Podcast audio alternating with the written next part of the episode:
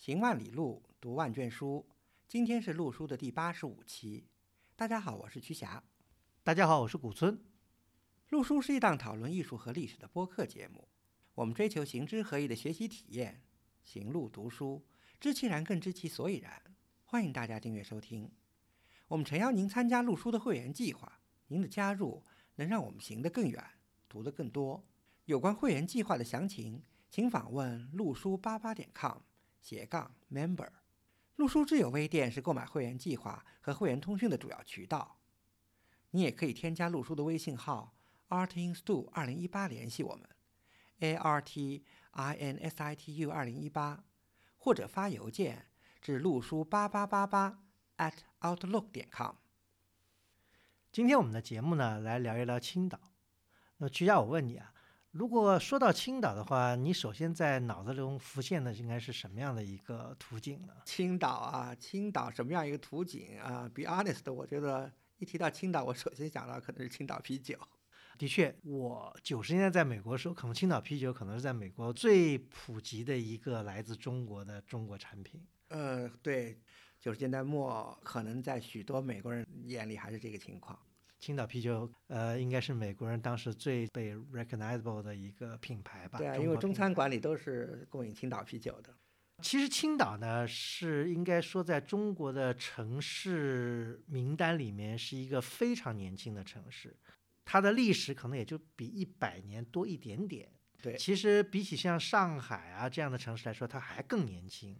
上海虽然开埠有一百五十多年，但是上海之前还有上海县嘛。对，有那个历史，所以比较长一些。青岛呢，即使在租界历史或殖民历史里面也算比较短的，而且呢，青岛还是中国少有的直接面海的城市。这个听起来有点拗口啊。就是海滨城市嘛，对，因为你刚才讲到以上海为例吧，上海你说是海滨城市，那不是，上海是个河港城市。对，嗯，像上海，像那当时的五口通商，可能厦门算是个海滨城市啊。其他你说宁波虽然是也靠海，但是宁波港离宁波市区还非常远。对，宁波和上海很类似，也是一个这个河港嘛。像天津其实也是一个河港，也不是一个海滨城市。真正我觉得在中国称得上跟青岛差不多的城市，也就是大连，对吧？但是大连因为比较北嘛，因为我们小时候读地理书的时候都知道，青岛是我国什么纬度最高的一个冬季的不冻港，所以它的地理啊自然条件是相当优越的，所以大家。知道我们在以前的节目讲到过一个德国的地理学家，叫李希霍芬。但李希霍芬我们当时讲是他因为是丝绸之路的首发明者，但是李希霍芬呢，实际上他在十九世纪的七十年代，对七十八十年代，他当时广泛在中国的内陆啊。他真的走了很多地方啊，所以他当时在他的报告里，他就对胶州湾有非常高的评价。他早就看好了青岛这块地方，因为他是德国人，所以呢，后来德国呢就觊觎上了胶州湾跟青岛。当然，这是一个历史啊。我们现在回到为什么我们今天讲青岛？因为青岛呢，是相比来说呢，是中国城市，我觉得是呃规划的呃比较好，风景也比较秀美。气候呢也比较宜人的这么一个城市，嗯，那这样的城市在中国众多的城市里面其实是不多的，非常有特色。相比之下，刚才我们讲到大连这方面就比青岛要逊色一点，因为大连的气候没有青岛好。那么还有一个城市跟青岛可以相类比的呢，是差不多同一时期的哈尔滨。哈尔滨呢是在人文方面跟青岛有一定的类似。青岛因为是和德国人关系密切，因为青岛这个城市就是德国人首创的嘛。嗯，哈尔滨应该是跟俄国人有密切关系。哈尔滨啊，或者大连。哈尔滨没有被俄国人殖民过，只是俄侨比较多。呃，这里面情况有点复杂啊，是。但是呢，我说的呢，就这几个城市呢，基本都是由一个单一的一个殖民城市。为什么这么说呢？因为跟其他几个大的殖民城市不一样的，就是像天津。像上海，这是有多个外国来进行殖民统治的，所以比较复杂，所以它的城市建设、城市规划呢，也是政出多门，相对来说形成了比较杂糅的风格，不像哈尔滨或者像青岛、大连，它是比较统一、比较确定的一种规划跟一种风格。所以我们今天呢，讲一讲这个青岛。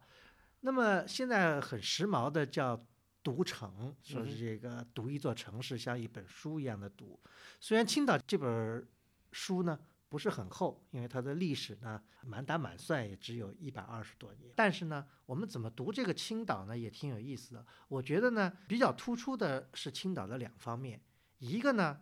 是青岛的硬件，就是青岛的建筑。对吧？这个嗯大家应该比较耳熟能详。那嗯建筑再延伸开来，还有涉及到城市规划的方面的内容。对，对，这前些年在讲城市的时候讲过很多青岛，说德国人在青岛修下水道修的怎么怎么样，当然这里面有夸大的成分在里面。但是呢，德国人当时在建设青岛的时候呢，的确是给青岛的城市呢打下了一个比较好的基础，这一点呢也是毋庸置疑的。嗯嗯，其实，在一九就是在第一次世界大战以后，青岛是被日本人占领了一段时间。那日本人应该也在这个基础上也留下他们自己的印记吧？对，这一点跟大连很像。其实大连作为殖俄国人转手到日本人手里，对，对大连实际上在俄国人手里还不到十年，呃，嗯青岛起码在德国人手里有十多年的建设，但他们都后来都转手到了日本人手里。但日本人呢，有点萧规曹随，就是说，呃，虽然他们占领了这些城市，但是呢，他们还继承了以前的这些很多做法，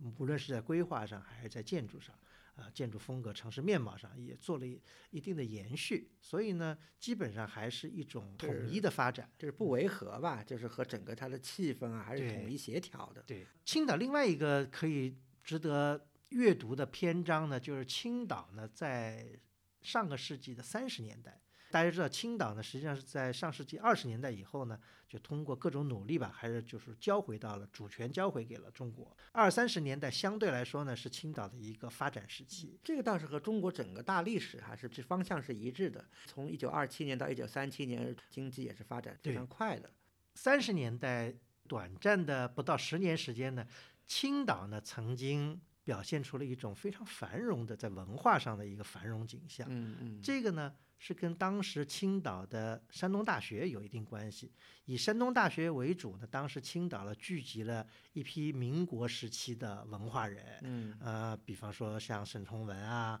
像老舍啊这些，所以这给青岛的短短的历史呢增加了一个非常丰富的丰富的一个文化嗯嗯篇章。那么我们简单的回顾一下青岛的历史吧。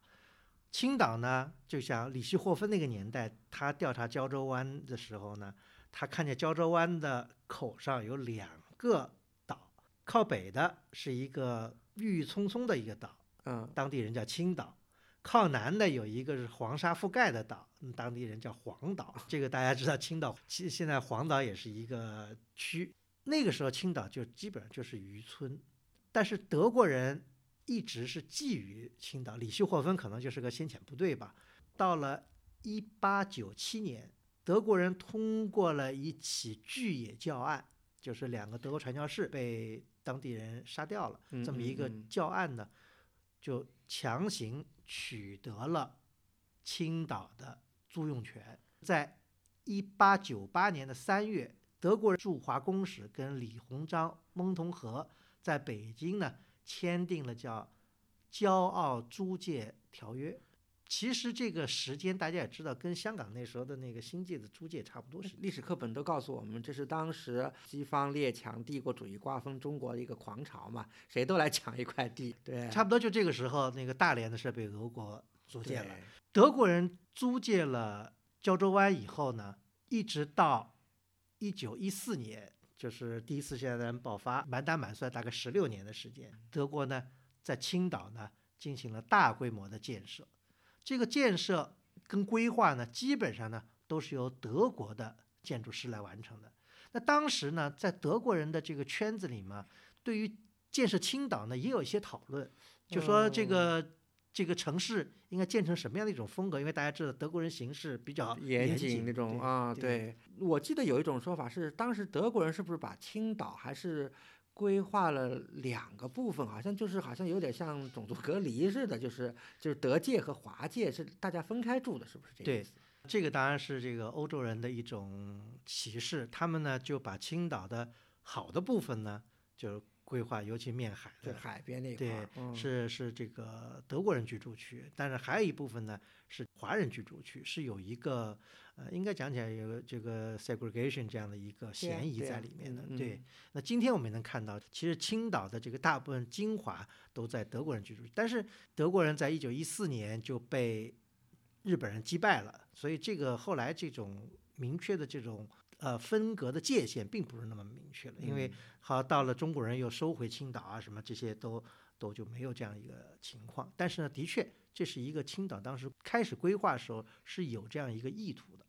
那么还有一个呢，就是讲到这个应该怎么样建设青岛。青岛有一个总督叫屈布尔，他后来认为呢，在青岛的德国人区或者欧洲人区里面呢，应该建设成一座现代化的德式城市。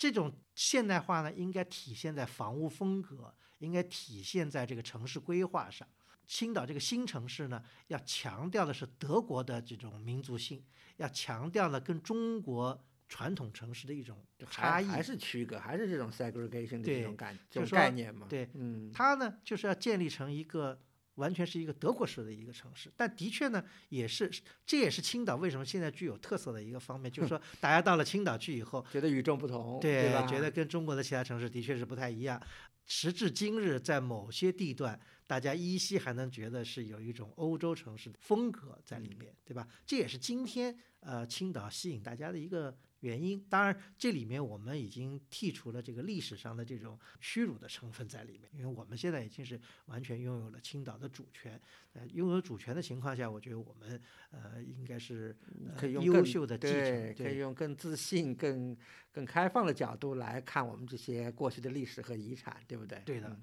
这其实我觉得这是一种应有的态度，因为虽然历史是不能回避的，但是我们也不能呃因为历史而过分的去把一些优秀的东西就摒除掉。具体来说呢，从一八九八年开始，青岛就开始进行了建设。这个时候呢，实际上也跟德国本土呢有一定的呼应。大家知道，其实德国是一个新兴的一个帝国，它在以前它也是也是分裂成很多个国家，后来在铁血宰相俾斯麦的这个手腕下，对手腕下。那么另外还有一个呢，德国当时有个叫威廉二世，也是一个德皇嘛，对德国的皇帝威廉二世野。心勃勃的一个德皇。啊对，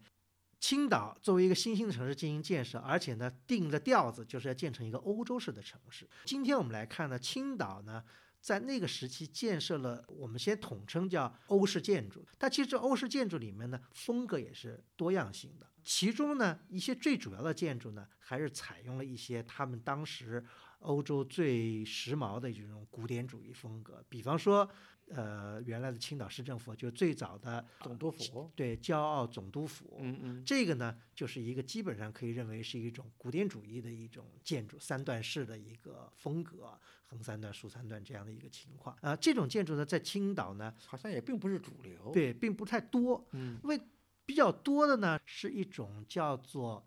新罗马风的建筑。这个呢是跟谁在一起呢？就跟这个当时德国的皇帝啊，威廉二世。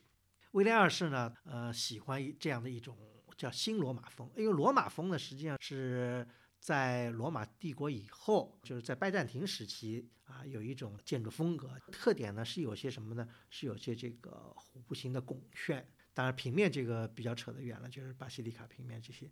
那么新罗马风什么意思呢？新罗马风呢的一些主要特征呢，就比方它有些雄壮的像古堡一样的这个基座，有塔楼或者钟楼，斜坡式的屋顶，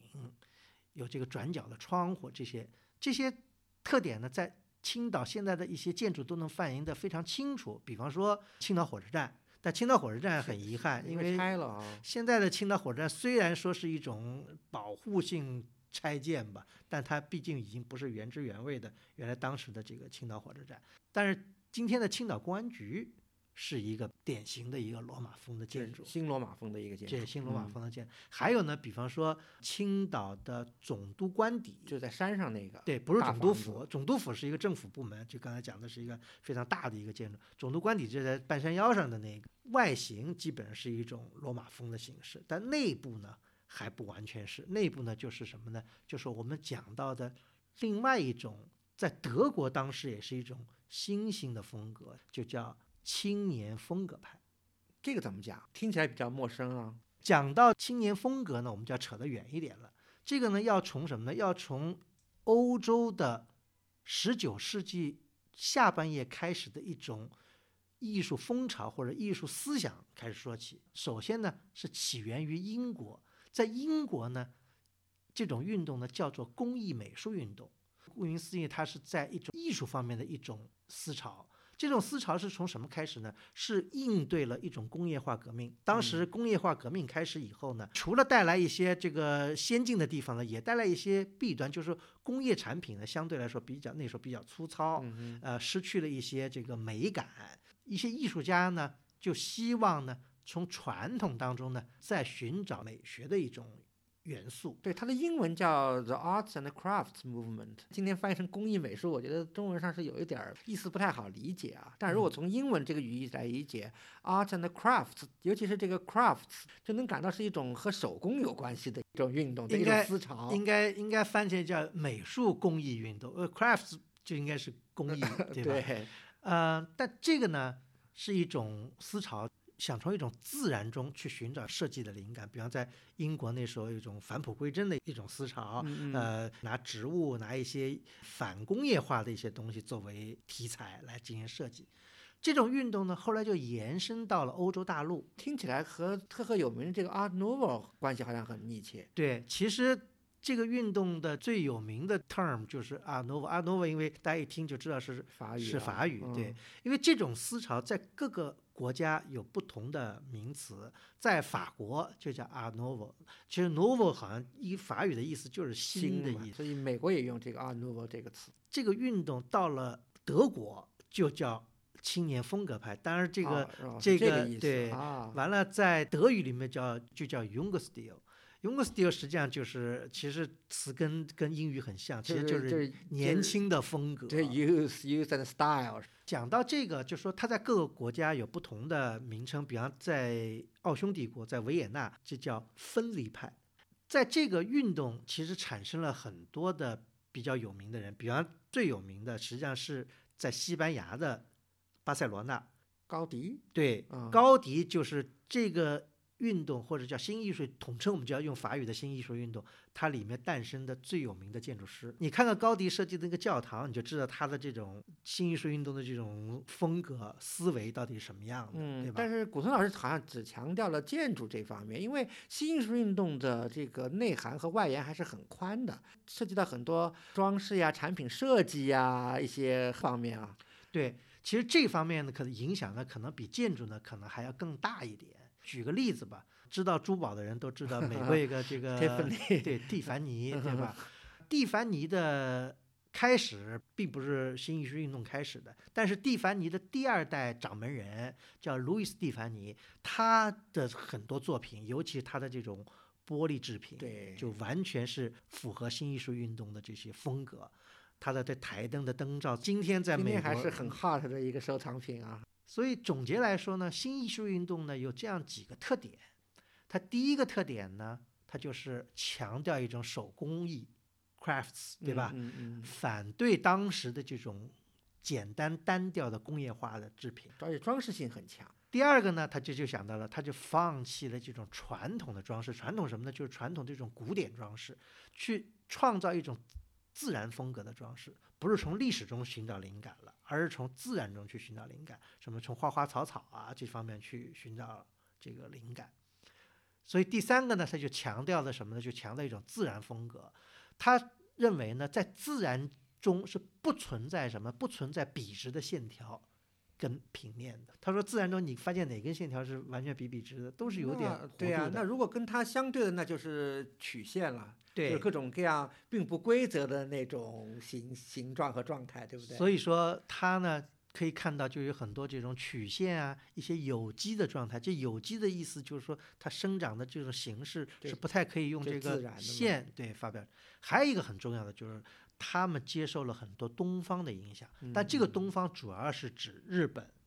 日本的这种浮世绘啊，日本的这种装饰风格，这种东西在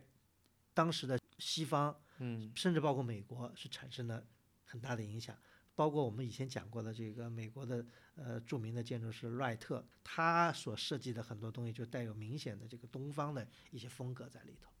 还有一点呢，就当时呢，以探索新材料跟新技术作为艺术表现的一种可能。这怎么理解呢？就是使用当时的新材料，什么材料呢？就是钢跟玻璃，这个是当时来说是一种新的一种建筑材料。明白。啊，这种建筑材料呢，被大量的运用到了新艺术运动的这种创作当中，比方什么玻璃的天棚啊，什么铸铁的带有这种卷草纹的柱子呀，因为铸铁嘛，也是一种新的，就是铁质的这种。当然，当时因为还没有铝啊，什么铝合金这种，所以这个呢也是作为一种。设计的一种元素，也是一种建筑的一种。嗯，听古村老师 这么一说啊，我倒是很神往啊，不由得让我联想起若干年前啊，专门去这个维也纳呀，去布拉格呀，看过在这个新艺术运动影响下的许多非常有意思的建筑啊。这个在青岛有德国人主导的这种青年风格派，那现在古村老师您给大家介绍一下，还有什么建筑可以看一下？对，那么我们刚才已经把青年风格派大概的一些意思给大家讲了，因为大家知道青年风格派的兴起大概就是在一八九零年代，一直到二次大战，那啊一次大战的开始，那正好是青岛开埠和德国人被打跑的这段时间。对，刚才作品还是很多的了。呃，要说多呢，也不是很多。哦，对，因为前面还有那个新罗马，新罗马，新罗马风是主流。对，但是呢。就像一种新式的艺术也吹进了东方一样，很多的德国建筑师，他也带着当时德国本土所流行的一些风格呢，来到了青岛来进行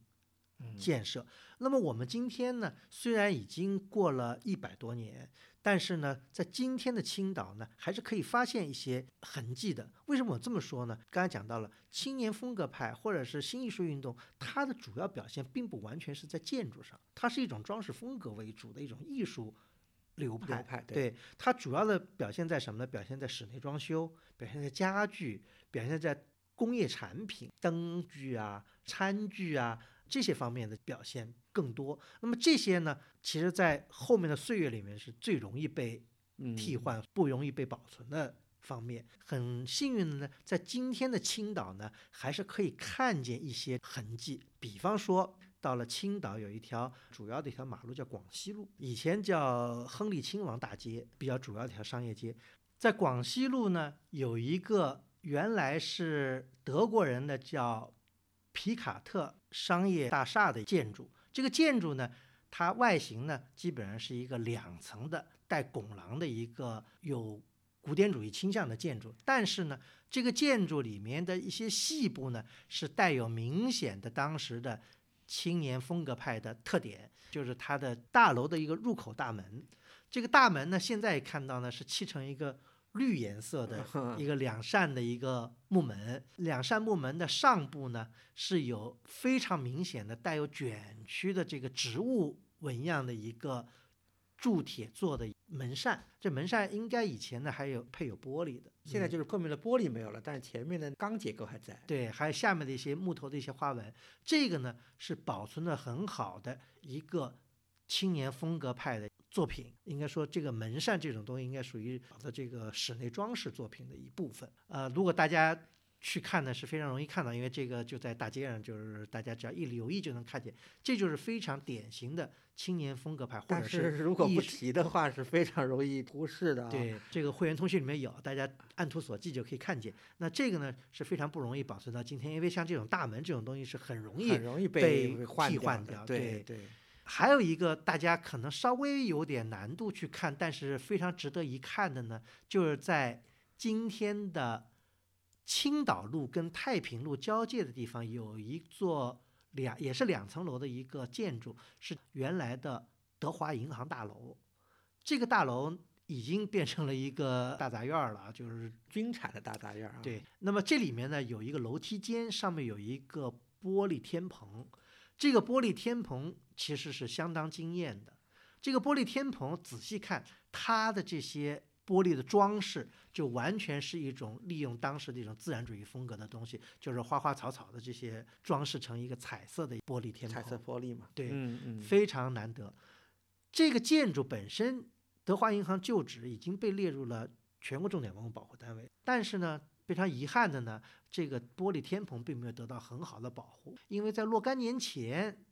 这个玻璃天棚还是非常完整的，但是最近再去看呢，这个玻璃天棚已经掉掉一块玻璃，太可惜了。对，嗯这是非常可惜的，因为类似的水平如此之高的、具有新艺术运动风格的这种玻璃制品啊，现在都是博物馆级的。其实是应该说是非常有价值的。尤其在中国，我们远离欧洲能够看见这样的艺术品，我觉得应该是非常值得保护的一个艺术作品。还有呢，有一个非常值得。去看的呢，一个小建筑是在今天的湖南路上，有一座以前是叫魏斯的这个人的住宅，他建设的比较早，一九零三年就建成了，在他的山花上有明确的建成的纪念。一个外形从建筑来讲，为什么他说青年风格派？它的这个山花，它是也从巴洛克式的山花演变过来的，也加了当时非常流行的一些符合青年风格派或者符合新艺术运动的一些植物性的装饰。另外呢，仔细看这个建筑，它建筑中间装饰有一朵长长的向日葵。我相信在布拉格看的不以为奇，但是在青岛看见了，令人惊艳的啊！而且这个东西是在后面的建筑改造中是很容易被去掉的。若干年前。这座建筑在向日葵两边的这个窗户还是原来的木头的这个门窗，现在近两年已经被住户换成了铝合金的门窗，非常遗憾，已经跟这个向日葵不太匹配了。除了这个向日葵以外，其实大家注意，它在这个入户门也能看见它当时的一种新艺术运动或者是青年风格派的一种表现。一个简单的木门，它中间有一个门厅，那么上面呢是有三朵像花一样的玻璃。这个呢，跟我们刚才讲到的在广西路上的那个大商业大楼的那个木门有很相似的这个地方。仔细看呢，这个木门上呢也有向日葵的这个图案，而且远看呢就像是一束花一样的绽放。这个木门能够保存到今天也是非常不容易的。这些细节呢，都是表现出当时在青岛职业的德国建筑师也运用了在本土的当时流行的这种新艺术运动风格的元素。用在了他们的建筑设计上。这个魏斯住宅很早，因为一九零三年嘛。讲到一九零三年，一九零三年正好也是这一年呢，从欧洲呢来了一位年轻的建筑师到青岛。这位建筑师是我们今天要多讲一点的人物。这个建筑师的名字呢叫库尔特·罗克格，他呢是生在了一八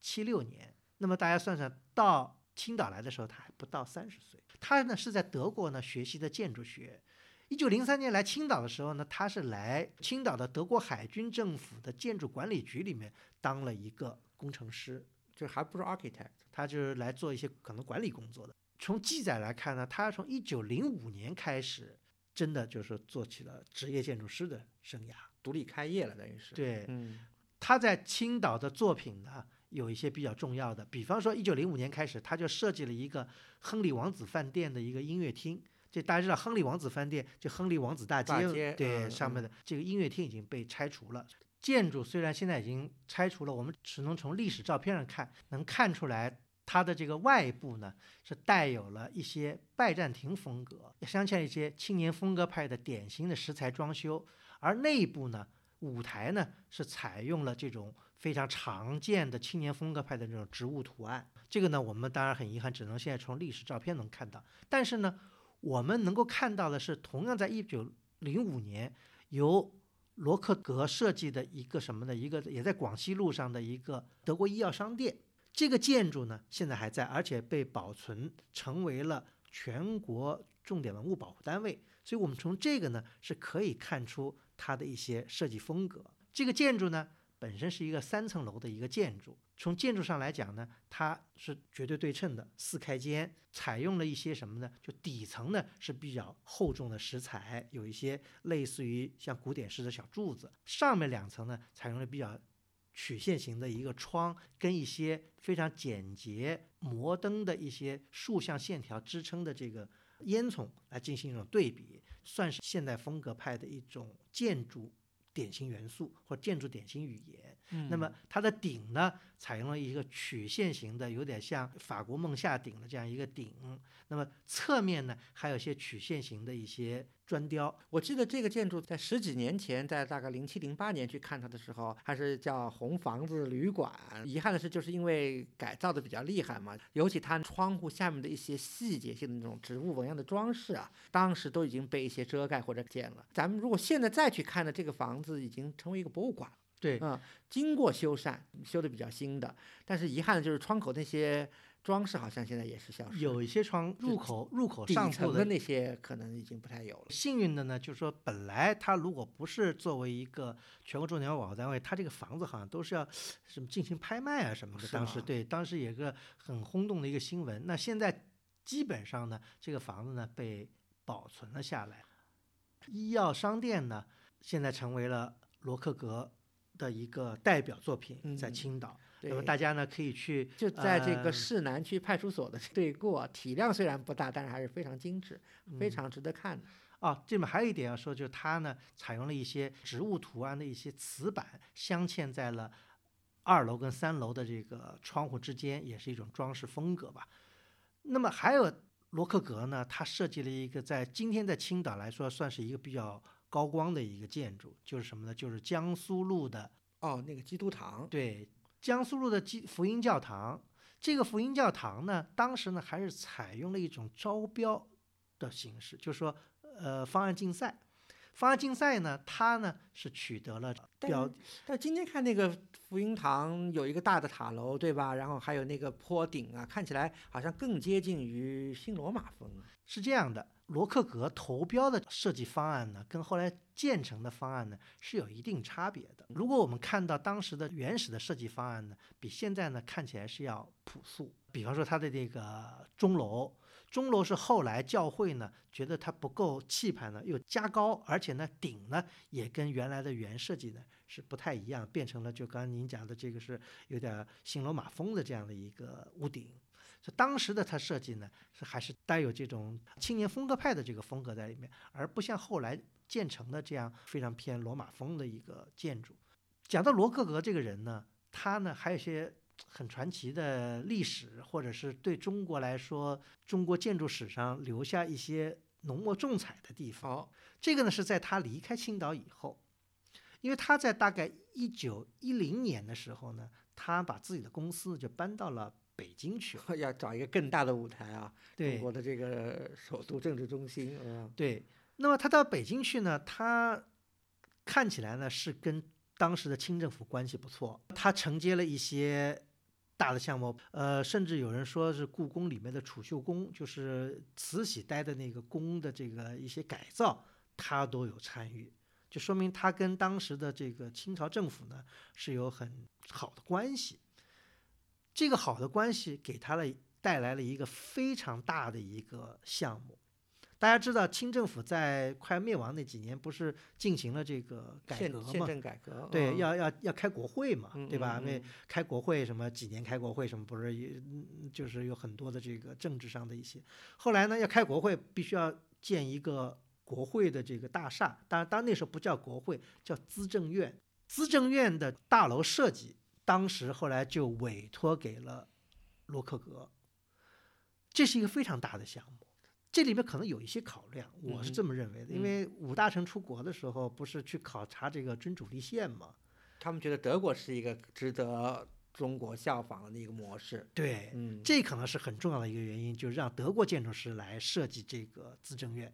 结果罗克格呢就参照了什么呢？就参照了德国柏林当时的议会大楼来设计的这个资政院，甚至于比德国的议会大楼还要看起来雄伟，因为有有这个设计文件留下来。虽然这个建筑没有造起来，满清政府在一九一一年就倒台了嘛，这个所以就没有这国会就没有开成。那么这样的话呢，这个楼呢，当时大楼呢，只是把地基打好了，在哪儿啊？是在北京的原来的贡院的位置，就是在今东南面儿嘛，就今天的对建国门内。但从图纸上看是非常雄伟的一个建筑，比今天的柏林的这个国会大厦嗯因为因为见过柏林的国会大厦，能大概能想见到是个什么样子。据说它的宽度就是就是达到两百多米 哇，啊，非常雄伟的一个嗯建筑。如果建成的话是相当雄伟，而且有三个穹顶嗯就是那个 rotunda，对，就有点像美国国，就中间是一个大厅，两边众议院跟参议院可能各有两个大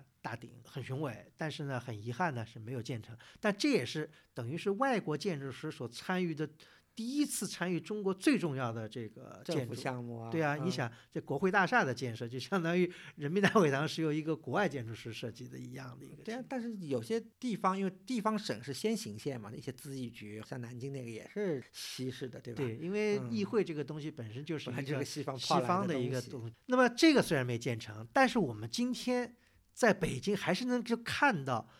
罗克格设计的一个国会。那这是什么呢？这就是进入民国以后的哦，那一个国会也是他做的啊。对，那时候呢，因为民国要开国会，但是那时候如果要建一个很雄伟的国会，可能时间要比较长，所以呢，就建了一个临时国会。这个临时国会呢，就在今天的这个宣武门的新华社大院里头，现在还是一个会场了。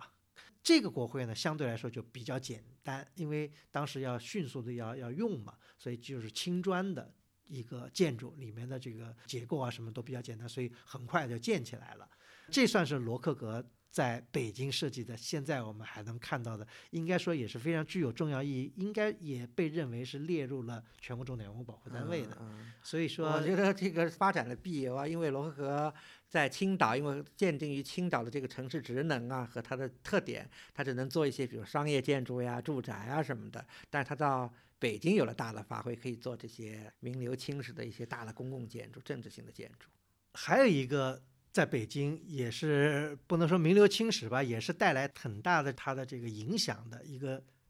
工程，就是当时的朱启潜，朱贵了大家都嗯知道，在对。他当时进行了很多的北京城的一些改造，一个重点的项目就是正阳门的改造。前门嘛，前门楼，对前门楼的，我们今天看见的北京前门箭楼，它那个小窗户上不有那个白色的一个一个那个拱券嘛？对。那个就是罗克格做设计给嗯加上的，嗯。使得这个正阳门呢看起来就与众不同，因为这种拱券一看就知道不是中国的这个国传统的东西对，，对，但这个你也给他呢带来了一定的这个嗯，就是争议。比方说，好像我记得写北京城墙城门的那个喜龙人，喜龙人，对，嗯他就抨击这个，他觉得这个弄得有点儿不伦不类。啊 喜龙人北欧的嘛，对对吧？但是不管怎么说吧，这个是我们今天抬头就能在北京看见的是嗯是罗克罗克河给我们中国的一个遗产。啊，然后有意思。罗克格设计跟改造北京前门的这个事情呢，大概是发生在一九一四年。大家知道，一九一四年呢，第一次世界大战爆发。第一次世界大战爆发以后呢，当时的日本就去去趁火打劫嘛，对，去攻击青岛。罗克格呢，作为一个德国人，他当然爱国了，他就从北京跑到青岛去参加了这个青岛保卫战。啊、大家知道这个青岛保卫战最后以日本这个德国的惨败告告终，而且很快就失败了。结果罗克格呢就被俘虏了，俘虏以后呢，被日本人呢就押送到了日本，在日本呢被关了六年一八年战争结束一八年战争结束，对，哦但是后来还有一些后续的事，他一直关了六年，关到了一一九二零年才被释放。释放以后呢，他就又回到中国。那在中国呢，他又接着从事他的这个本职工作了，就是建筑设计。比方他设计了什么呢？设计了沈阳的德国领事馆，设计了天津的就德租界，就当然后来这个德国战败就没有德租界了。嗯，德就是设计了天津的原来这个德租界里面的一个叫康提迪亚的一个总会，就是就是这房子还在吗？这些房子都还在，一直到一九二九年，罗克格呢就退休了，他就离开中国，就回到了德国。在德国呢也辗转了几个地方，后来呢是在一九四五年呢是在列支敦士登去世了，就结束了他的这个一生。我们讲这个人呢，是因为其实我们现在知道外国建筑师，我们讲的更多的是什么乌达克呀，在嗯上海对吧？这嗯个有很多也是有好多作品都变成全国重点文物保护单位。，Henry 墨菲啊，对吧？我们亨利聊过的墨菲对嗯但是呢，作为一个德国建筑师，他呢，应该说是当时在中国职业的佼佼者，首屈一指的，留下那么多作品啊。而且当时来说，他的影响应该呃超过了墨菲跟乌达克。乌达克因为晚了，乌达克是一战完了被俘，完了又怎么从俄罗斯 逃到这个中国来，对吧？对，很重要就是他把这种青年风格派一种新艺术运动的这种设计思潮啊引进中国人，让我们今天能在青岛，尤其在青岛啊，能嗯看到这么多的对，有意思的这个例子、啊。因为因为青年风格派在德国，因为也因为什么呢？因为一战的原因呢，就就结束了。因为二战的原因呢，他们在本土的好多建筑呢也没有保对，也没有保啊存下来。所以这样相对来说呢，这个在青岛遗留下这些东西也很珍贵。虽然这些东西可能在当时带有一定的殖民色彩，是强加给中国人的，但是我们今天来看，应该也是我们确切的说，应该也是青岛历史的一部分，受到这个保护当然跟这个当然，但是我注意到一点啊，因为古村老师从十几年前就开始关注这些青岛这些建筑，而且也多次去。刚才也提到了很多的这个，就是近二十年之内的一些变化。那您对这个有什么直观感受吗？就是现在这些建筑，相对于您十来年前看到的有有什么变化吗？我觉得其实青岛的保护可以做得更好，因为大家如果今天去青岛的话，可以发现青岛的城市中心早就已经东移了，移到了这个五四广场那边的这个新青岛的这个规划。其实这个青岛规划在二十年代那时候国民党接管青岛时候已经开始做这个规划，就是也是要把它往往东哎边，对，大大青岛也是往东边搬，但是呢，因为我觉得可能七八十年代开始，中国改革开放以后不久的时候呢，青岛要建设，那时候呢还集中在中山路那一带进行建，那时候是中山路有点像上海的南京路这样的对，因一个位置，为我是九十年代初第一次去青岛嘛，当时是中山路最热闹的时候，对就是摩肩接踵的。对，啊那时候呢，所以呢，拆除了一些历史的房子，建了一些新的大楼，但这些房子呢，从现在来看呢，我觉得是非常失败的建筑。啊，当然它也是历史的一部分，对吧？今天还树立在中山路的几个角落，但是呢，这些建筑呢，其实跟中山路的整体风格，甚至于跟青岛那个老城区的整体风格是非常格格不入的，也破坏了当时青岛的这个老城区的一个尺度。天际天际线就天际线跟尺对度，尺度，对，因为其实说到这一点，在民国时期的青岛，当时主政的是一个叫沈鸿烈的人，嗯，这个人是怎么说，他是一个应该是一个军人出身。但是呢，他对青岛的这个就是三二三十年的发展做出了很多贡献，因为他给青岛创造了一个比较好的蓝图，而且呢，即使包括像我们今天看见的青岛的那个天主教堂，它是一九三二年才建设，但是它的这种氛围、它的风格一点都不违和，是作为青岛一个非常重要的一个地标了。现在，可是反过来看，我们在八九十年代建的这些呃新建筑，基本上都是非常违和的。而且我觉得是从长远角度来说，这些建筑以后都是要要要要 要进行改造，或者要要要要而且这些建筑今天的这个使用情况也是不不令人乐观的，对因为咱讲到的城市中心东移了，今天的青岛老城区，让人觉得是一种比较衰败的现象。一些历史建筑呢，也没有得到比较好的维护。比方说刚刚讲到的这个医药商店，那算是因为进入了这个国保单位，所以比较好。其他相邻的一些建筑，其实都是还处于这个呃七十二家房客呀使用不善的，包括我们刚才讲到的那个德华银行的这个旧址，都是有些网红的建筑，就是有些经过一些私人的力量进行一些改造，好像其实我觉得很多其实是改造的失败的例子，因为把很多类似于青年风格派的那些重要的新艺术的装饰细节给抹掉了，材料用的呢也是不如人意，所以看起来呢就就感嗯觉啊、是啊所以这一点呢，的确希望青岛，尤其当地的人呢，能够更重视这些细节，因为我觉得青岛作为一个城市，它承载了也是很多呃近代历史的信息。从某种角度来说，青岛呢比大连呢还好一些，因为大连的这个老城区的拆毁是更加的严重，青岛呢这一点呢，呃做的比大连是要好，但是呢，我觉得青岛呢还应该可以做得更好。那么刚才我们都是讲了德国人在青岛的建设，那从一九一八年以后，青岛至少在到二几年被国民政府收回，对吧？嗯日本人占了一段时间，日本人占领一段时间呢，我觉得从某种程度上来说呢，他还是沿用了，就刚才说的，跟在大连一样，就也沿用了一些德国人当时的一些风格，因为日本人那时候还在脱脱亚入欧，也在学习都是欧洲的这些风格啊建筑，所以青年风格派的建筑呢，也影响到了后来日本在青岛的建筑师，比方说一九二零年左右建设的日本中学。它呢，就是由一个日本建筑叫叫三上真的这个人设计，但大家看到这个日本中学的这个楼呢，也能看出它还是沿用了一些青岛德国建筑师的一些手法。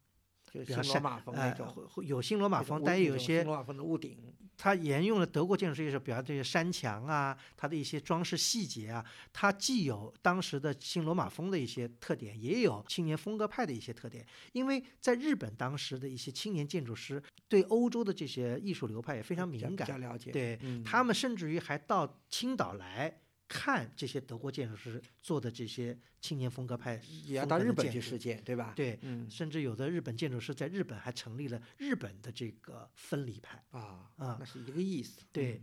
这个刚才讲到的这个日本中学呢，现在呢是在什么呢？现在是在青岛的海洋大学校园内，就等于就那主楼啊。对，就是它那个主楼啊。这个呢是什么一个故事呢？就是说，这个日本中学到了一九四五年抗战胜利以后呢，它作当然作为敌产就被没收了。没收了以后呢，就被当时的复校的国立山东大学接收，成为他们的校园。这里面讲到了国立山东大学很有意思。那山东大学大家都知道，今天在济南。那山东大学怎么会在青岛呢？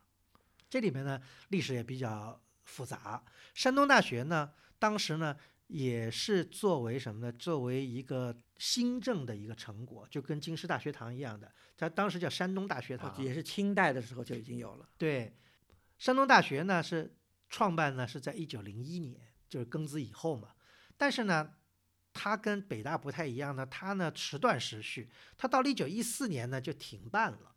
就是民国以后就停办。停办了到一九二六年的时候呢，军阀张宗昌呢为了这个顺应潮流。办做这个开明的，又准备复办山东大学在济南，但是大家知道，二七年呢又北伐了，这个军阀呢又倒台了，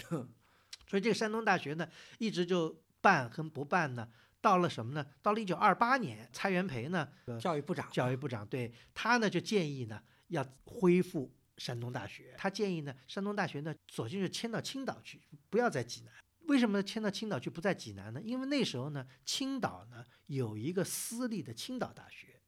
私立青岛大学呢，当时呢占据的是什么？就占据了原来德国贝斯麦军营的旧址，是一个私立大学。但这个大学没办几年呢，因为财务原因，就因为北伐嘛，什么这些办不下去了。后来呢，蔡元培呢就认为呢，呃，这山东大学呢可以到青岛去，就用原来私立青岛大学的这个校园，校园对。但是因为搬到青岛去呢，就不要叫山东大学了，就叫国立青岛大学。所以这个事情呢，后来就成了。成了以后呢，在一九三零年呢，国立青岛大学呢就在青岛开张了，而招了这个几百个学生。完了，在这个原来这个贝斯曼军营呢，就举行了开学典礼。当时的校长呢姓杨，叫杨正生。这个人呢是个留美的一个庚款学生啊，也是北大毕业的。当时呢是在清华做教务长。完了，他后来呢就。到了青岛大学做校长，就因为他当了青岛大学校长，他带来了很多的办学的一些新的一些观念，使得呢当时的青岛大学，也就是后来在一九三二年呢又改名叫山东大学了。呃，所以我们就把青岛大学、山东大学当成一个学校来讲，使得这个学校呢就吸引到了当时很多著名的学者，比方说他们当时聘请了闻一多来担任文学院的院长兼中文系的主任。聘请了梁实秋来担任外国文学系的主任兼图书馆馆长，也聘请到了像老舍呀、像沈从文这样的人到青岛。所以在短短的这个三十年代那时候呢，因为青岛大学的缘故，还是汇聚了民国时期一批高水平的一些学者啊，对，以及这个文化人士吧。对，这里面尤其要讲到的是谁呢？就是沈从文。大家知道沈从文实际上是个没有学历的一个 学者，对吧？但是呢，他那时候已经名声鹊起了。沈从文就被杨校长聘到了青岛大学来做中文系的老师。沈从文是一一九三一年到的青岛，比方说老舍是一九三四年到抗战前一九三七年在这个山东大学，老舍的名著《骆驼祥子》就是在在嗯山在在青岛老舍写成的，所以这个特别有意思。讲到这个呢，我们要提的一个人呢，就是梁实秋。梁实秋，我知道他晚年啊写过一篇文章，叫做《忆青岛》，嗯已经是他在美国写的。因为梁实秋晚年一直生活在美国的西岸的西雅图嘛，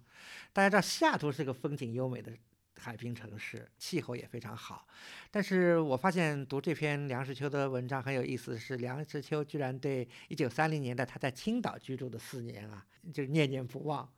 呃，有很多的这个感情倾注在这个他的文字里头，我就选选一段给大家念念吧，就是梁实秋晚年写的这个《忆青岛》啊，他是这么说的：他说，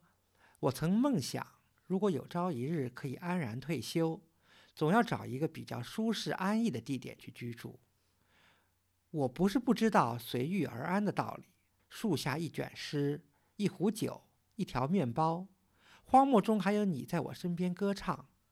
啊，荒漠也是天堂。这只是说说罢了，荒漠不可能长久的变成天堂。我不曾幻想，只想寻找一个比较能长久的居之安的所在。我是北平人，从不以北平为理想的地方。北平从繁华而破落，从高雅而庸俗而恶劣，几经沧桑，早已无复旧观。我虽然足迹不广，但北自辽东，南至百越，也走过了十几省，